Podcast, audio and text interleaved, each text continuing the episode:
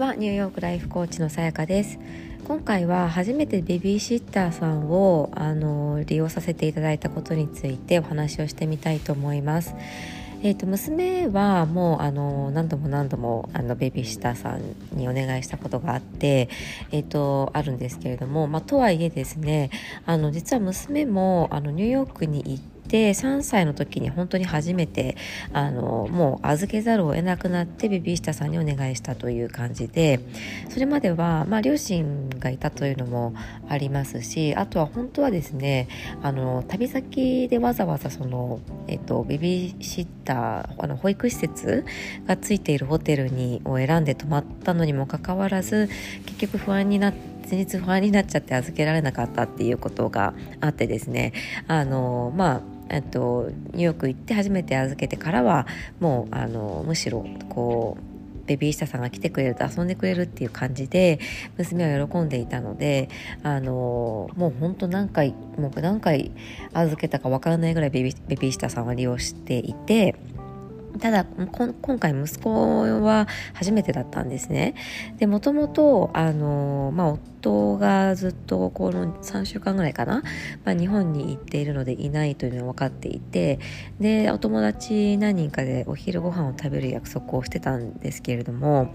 あの、まあ、最近その息子がいるとやっぱり全然こう話に集中ができなかったりなんかこう座ってるだけでも目が離せないっていう本当に感じであのだったのであのお願いしてみようと思ってせっかくなのでであのお願いすることにしたんですね。で結果も本当に良くてであの、まあ、息子もすごくもともと人が好きなタイプなのであの、まあ、普通に起きている状態で「じゃあね」って言って、まあ、しれっと出てたのかな？ベビースターさんと遊んでる間に。でその時は全然大丈夫で、まあ、途中ちょっと泣いたみたいなんですけど、まあ4、4, 時4時間だけだったっていうこともあってあの、まあ、大きな問題なく終わったんですね。で今回改めて思ったのがまあ、まずはその子供によって本当に手のかかり方とか違うなっていうことですよね。であの私結構性格的にはそのまあよく言えば子育てに関してはおおらかであんまり細かいこと気にしないのであの比較的ゆったりし子育てしてる方かなとは思うんですが逆にあんまりこうものすごいざっくりしてるのでいろいろ調べてあれやったりこれやったりみたいなことやるというよりはなんかもう、うん、健康でいれば大丈夫だろうぐらいのところがちょっとあってですね。あのあるんですがで娘はプラスしてそんなにこうあの比較的手がかからなかったタイププだと思うのであのなんかこういろんな人がいるなとは思いながらも、まあ、まさか自分がこんなにこういっぱいいっぱいに なる時が来るとは思わなくてですね。あの、まあ、年もいっているし娘娘もあのいたりするのであの、まあ、ちっちゃいちっちゃい赤ちゃん一人でまあ、大変だけど、まあ、大丈夫でしょうぐらいに思ってたんですがもうやっぱりこのワンオペが続いてですねもう体力消耗が本当にすごくってでまあそもそも私はワンオペってもうずっと7年間やってたわけですよねで大変だったんですよすごく大変だったんですけどやっぱり慣れて慣れてきちゃうところもあってどれくらい大変なことをやっているかっていう自覚もなくなってくるんですよね。で多分皆さんそうだと思うんですよ。別に子育てだけじゃなくてもあの仕事でも家事でもこう一見大変だねって言われる言われたとしても本人は意外と慣れちゃってそこまで大変じゃないんですよねって思っているケースも結構あると思うんです。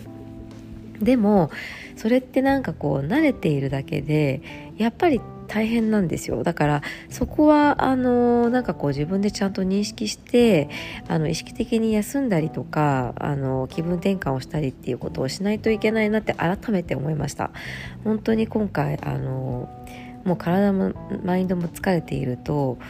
もう頭の片隅で分かっててもイライラしちゃうし頭の片隅でああダメダメって思っててもなんかあの心の狭い態度をとってしまったりするのであの本当に本当にあの自分自身のメンタルとフィジカルのメンテナンスっていうのをあのしておくっていうのはとっても大切だなと思いました。やっぱりあの長続きするんですよねその方が。だから